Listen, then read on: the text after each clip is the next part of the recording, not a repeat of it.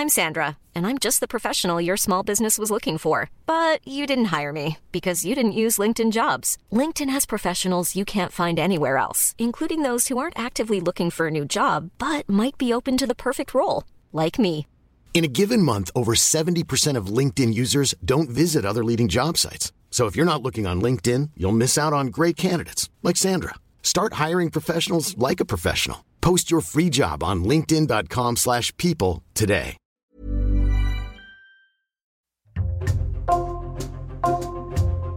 Bonjour, c'est Jules Lavie pour Code Source, le podcast d'actualité du Parisien. Vous vous souvenez sans doute de l'affaire dite du charnier de Paris-Descartes, le centre du don des corps de l'Université de médecine Paris-Descartes, où les corps étaient conservés et traités de façon indigne. Un scandale révélé en novembre 2019 par l'hebdomadaire L'Express. Cette année, le 20 avril, une femme qui avait confié à ce centre la dépouille de sa mère a publié un livre chez Plomb pour raconter son histoire, livre intitulé Pardon maman pour ce qu'ils t'ont fait. Laurence Dezélé, 54 ans, a témoigné dans le Parisien Week-end en avril et nous avons aussi voulu lui donner la parole dans Code Source. Elle a accepté de recevoir Ambre Rosala.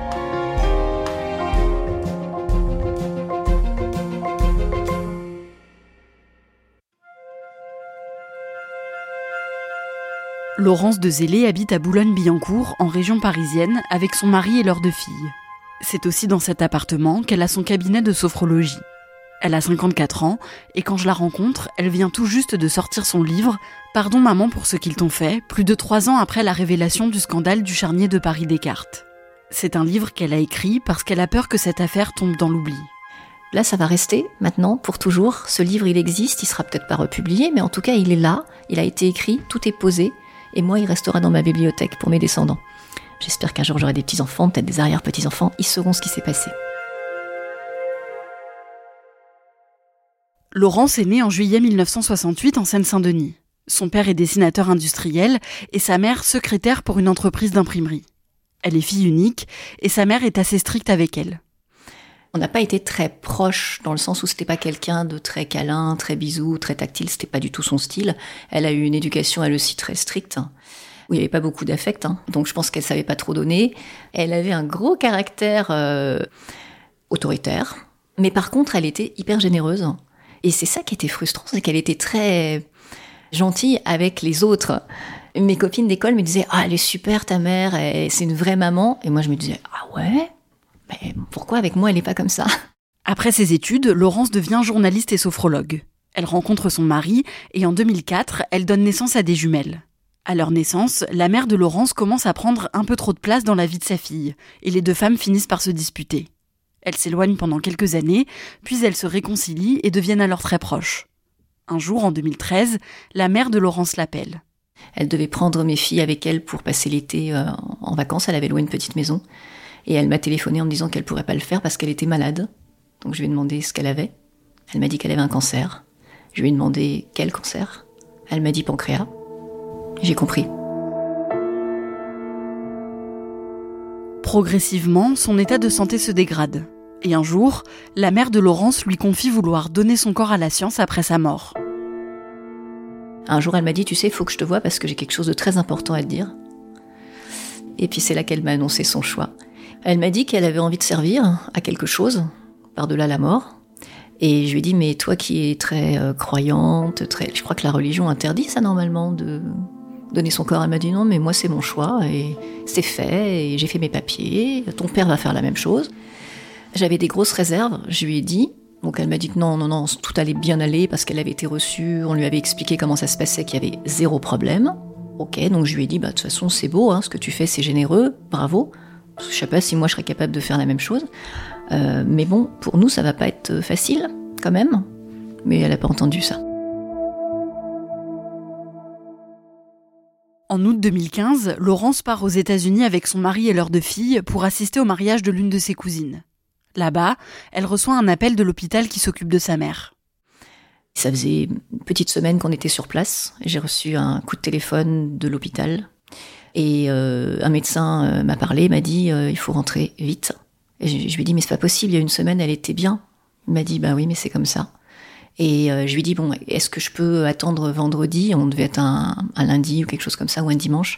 il m'a dit vendredi, c'est déjà très loin. Il faut rentrer vite. J'ai dit bon, d'accord, ok, j'ai compris. Donc on a cherché comment faire, on a trouvé un avion et on a été rapatrié d'urgence en France. Et de l'aéroport, je suis allée la voir. Donc elle était encore consciente mais je la sentais vraiment pas bien du tout, euh, avec des moments quand même où on sentait qu'elle était fatiguée. Donc euh, je disais aux filles de pas trop lui parler pour pas trop la fatiguer parce qu'elles étaient encore petites et elles étaient autour d'elle. Elle lui montrait des photos du mariage, enfin plein de choses. Et on trouvait qu'elle s'enfonçait. Donc euh, je me suis dit bon ben voilà, je crois qu'elle attendait qu'on arrive pour lâcher prise. Laurence et sa famille rendent visite à sa mère tous les jours. Et le dimanche 23 août 2015, ils vont la voir une dernière fois. On s'est réveillés tous et je me suis dit ça va durer encore combien de temps cette histoire? Pour elle, j'avais vraiment hâte que ça s'arrête. Et euh, on est allé. Ma fille avait pris son petit piano portatif et elle l'a mis dans la chambre de ma mère et elle jouait du piano. Donc c'était une atmosphère plutôt sympa. Il, faisait pas très beau. Il y avait des averses. Il, il faisait froid. J'ai touché ses mains. Elles étaient gelées. Je lui ai remis la couverture plusieurs fois pour la tenir au chaud. Et puis ma fille jouait du piano et à un moment donné, elle est partie. N'avait pas émis le souhait d'avoir des cérémonies derrière ni rien. J'ai demandé à mon père, il m'a dit non, non, euh, rien. On a prévenu les proches qu'elle était partie. Et il y a des gens qui nous ont demandé est-ce qu'il y a une cérémonie? On a dit ben non. Et on a expliqué pourquoi. Moi, j'ai eu euh, deux cartes, deux petites cartes de personnes qui m'ont présenté leurs condoléances, mais, c'est tout. Il y a un vide, tout d'un coup, il n'y a plus rien. Il n'y a plus rien et on peut même pas prolonger ça de quelques jours avec un deuil, euh, une tombe sur laquelle aller. Il n'y a rien. Il n'y a rien du tout.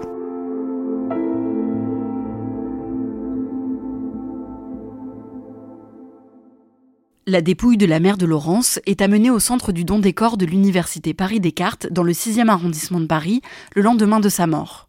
À partir de ce moment-là, Laurence n'a plus aucune nouvelle du corps de sa mère. Ma mère m'avait dit, une fois que qu'ils vont m'emmener au centre du don des corps, je vais devenir un numéro anonyme et tu ne seras plus rien jusqu'au moment où on va m'incinérer et disperser mes cendres. Et là, tu recevras un courrier. Donc, ce grand silence qu'il y a eu finalement m'a pas étonnée parce qu'elle m'avait dit aussi que le corps pouvait rester plusieurs années. Donc à chaque fois, je demandais à mon père, quand je lui téléphonais ou quand je le voyais, est-ce que tu sais ce qu'il en est? Bon, je voyais que ça le dérangeait hein, comme question, donc j'insistais pas trop, mais il me disait non, non, j'ai pas de nouvelles, j'ai pas de nouvelles, j'ai pas de nouvelles. Donc moi j'étais au courant de rien et je me suis dit bon bah c'est normal, ça doit être le processus euh, normal. J'ai même pas essayé d'appeler le centre du don. Je, je, me suis dit je respecte le processus, je fais rien, voilà.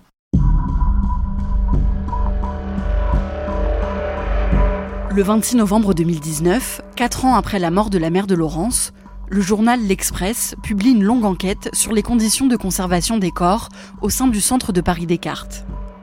Le lendemain midi, Laurence est chez elle en train de préparer le déjeuner pour ses deux filles qui vont bientôt rentrer du collège. Et là, j'ai eu une notification sur mon téléphone, comme j'en ai tout le temps. Donc en cuisinant, j'ai regardé machinalement mon téléphone pour voir qu'est-ce qui se passait. Et j'ai vu effectivement CDC, Descartes, et ça, c'est un mot que je connaissais, mais qui était loin dans ma mémoire quand même. Donc il m'a fallu un peu de temps pour comprendre Centre du don des corps de Descartes. Et ça m'a fait un, choc terrible. Ce que je découvre, c'est qu'on parle de charniers, on parle de corps grignotés par des rats, des souris, des corps noircis en putréfaction, des chambres froides qui refroidissent pas. On parle de corps euh, qui sont jetés en vrac sur des chariots, tête bêche, nus à la vue de tout le monde. Je pense à ma mère qui était extrêmement pudique. Je me dis, mais, mon Dieu, mais c'est pas possible. Dans quoi elle a été se fourrer, encore une fois? Et au fur et à mesure que je lisais, je sentais mon cœur s'emballer, que j'étais pas bien, physiquement, ça n'allait pas. J'ai dû m'asseoir, je me suis mise à pleurer, je me suis dit, mais non, mais c'est pas possible, c'est pas possible. Et j'ai regardé les dates plusieurs fois, et il y a rien à faire, ça concordait. J'ai compris, tout de suite. Je me suis dit, ok, elle est dedans elle est dans ce charnier. Et là, j'ai senti une colère immense qui m'a envahi, avec un chagrin immense aussi. Mais comment ont-ils pu faire ça? Ma mère est morte une deuxième fois ce jour-là, parce que tout est revenu comme le jour de sa mort. J'ai dû refaire mon deuil depuis le début. Je pensais que c'était fait, et en fait, bah, pas du tout. Ça, ça a tout réveillé. Donc, euh, bah, j'ai commencé à y repenser tous les jours, tous les jours, tous les jours. Moi qui étais quelqu'un qui dormait très bien, j'ai commencé à avoir des troubles du sommeil. Après, j'ai eu des réveils euh, en pleine nuit, plusieurs fois avec des images euh, vraiment morbides. Donc, euh, ma psy m'a dit que c'était un choc de stress post-traumatique. À partir de là, ma vie bascule.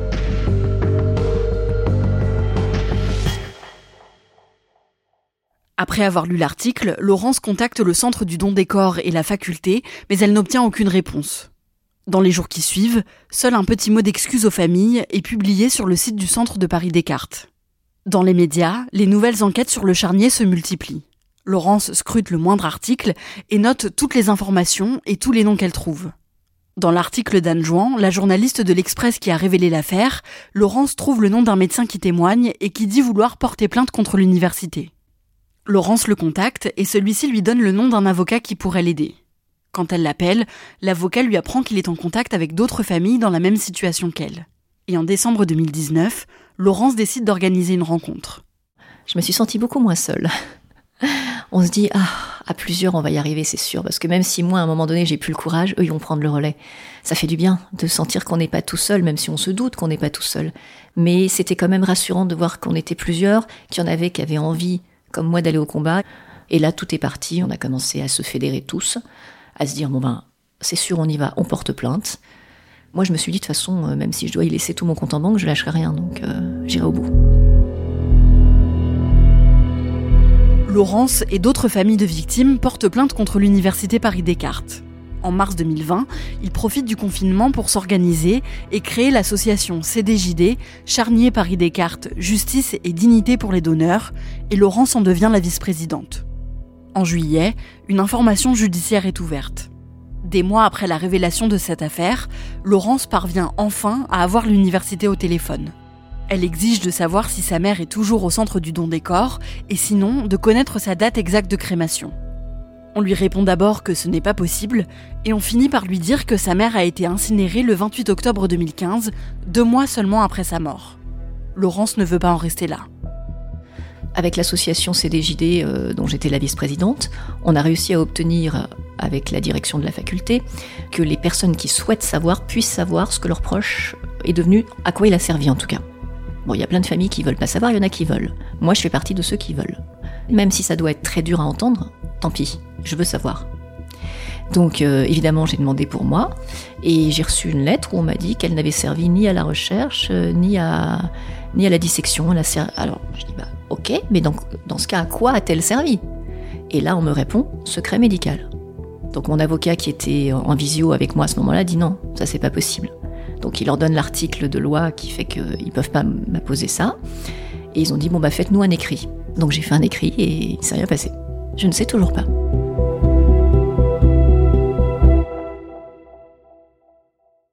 Laurence cherche à contacter d'anciens employés du centre du don des corps, chargés de préparer les dépouilles pour les médecins ou les étudiants, mais personne ne lui répond. Puis un jour, elle trouve le nom d'un ancien préparateur de corps de Paris Descartes. J'ai lancé une bouteille à la mer comme j'en ai lancé plein, sauf que lui m'a répondu et m'a dit qu'il était prêt à me rencontrer parce que pour les familles, euh, il n'y avait pas de problème. Donc euh, bon, je me suis dit allez, on prend rendez-vous. Alors pas très fière quand même hein, de le rencontrer, mais je me suis dit mais il faut absolument que je le voie parce qu'il faut que je sache je veux qu'on me parle, je veux qu'on me dise. Et puis c'est avéré que c'était quelqu'un de très bien. Dès que j'ai croisé son regard, j'ai compris que c'était quelqu'un de bien. J'ai eu confiance, je me suis dit, c'est bon, on peut y aller.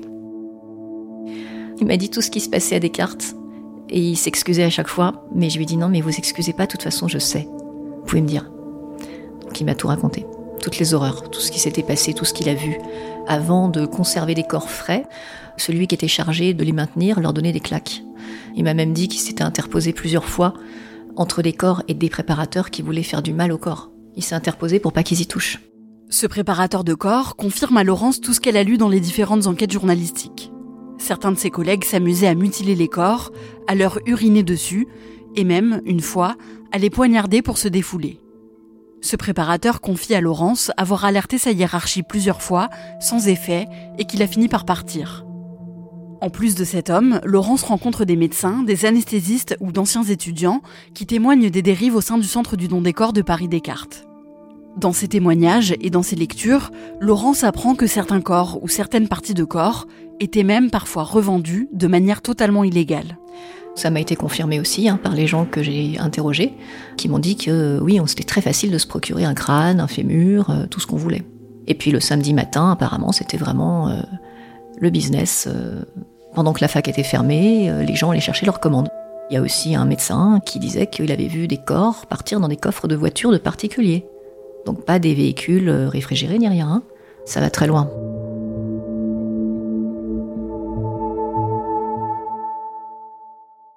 Malgré tout ce que Laurence découvre, son enquête fait évoluer sa position par rapport au don du corps, elle qui était si réticente avant la mort de sa mère. En enquêtant, je me suis rendu compte auprès d'anatomistes, auprès de directeurs de laboratoires d'anatomie, qu'on ne pouvait pas se passer de corps humain pour que les chirurgiens ou les futurs médecins puissent s'entraîner. Alors à l'anatomie, c'est une chose, mais à la pose de prothèses, il y a eu des greffes de visage qui ont été faites. Tout ça, c'est des, progrès incroyables pour la médecine. Et du coup, comme moi, je ne sais pas ce que je vais faire de ma dépouille une fois que je serai partie, je me suis dit, bah, en fait, c'est pas mal ça comme idée. Mais avant ça, je veux être sûre que tout est bien carré et que euh, c'est encadré vraiment sérieusement, qu'il n'y a pas un endroit où ça va pas. Pendant plusieurs années, Laurence ne parle pas de cette affaire en dehors de son cercle proche. Puis un jour, en 2021, elle finit par raconter l'histoire de sa mère à un collègue qui travaille avec elle à la radio. Il la met en contact avec une éditrice et celle-ci propose à Laurence d'écrire un livre sur tout ce qu'elle a découvert sur l'affaire du charnier de Paris Descartes. Au début, Laurence hésite. Donc je me suis dit, bon, il faut que je le fasse. Et puis dès que j'ai ouvert mon ordinateur, que j'ai commencé les premières lignes, j'ai eu une espèce de vague de papillons dans le ventre je me suis dit, bah ouais, je suis capable de le faire et je vais le faire. Et puis, euh, je me suis rendu compte qu'en écrivant, alors j'ai beaucoup pleuré en écrivant, mais ça fait du bien, c'est une espèce de purge. C'est, voilà, j'ai pas besoin d'avoir un psy tous les jours, euh, le psy, c'est mon clavier d'ordinateur. Et oui, ça fait du bien. Comment vous allez aujourd'hui, trois ans après la révélation de cette affaire? Je crois qu'on peut dire que je vais mieux, avec quand même des passages à vide. Il n'y a pas une journée qui passe sans que je pense à ma mère, sans que je lui parle, et sans que je pense à ce qui s'est passé, en me disant, je continue. Ce qui pourrait me faire beaucoup de bien, c'est de savoir que tous ceux qui ont trempé dans cette histoire sont poursuivis par la justice, qui vont être punis. J'attends un procès. Tant que toutes ces crapules ne seront pas euh, mises en examen, je ne pourrais pas faire autrement que d'y penser, parce que mon combat, c'est ça maintenant. C'est de tous les traquer, tous les retrouver et tous les faire punir.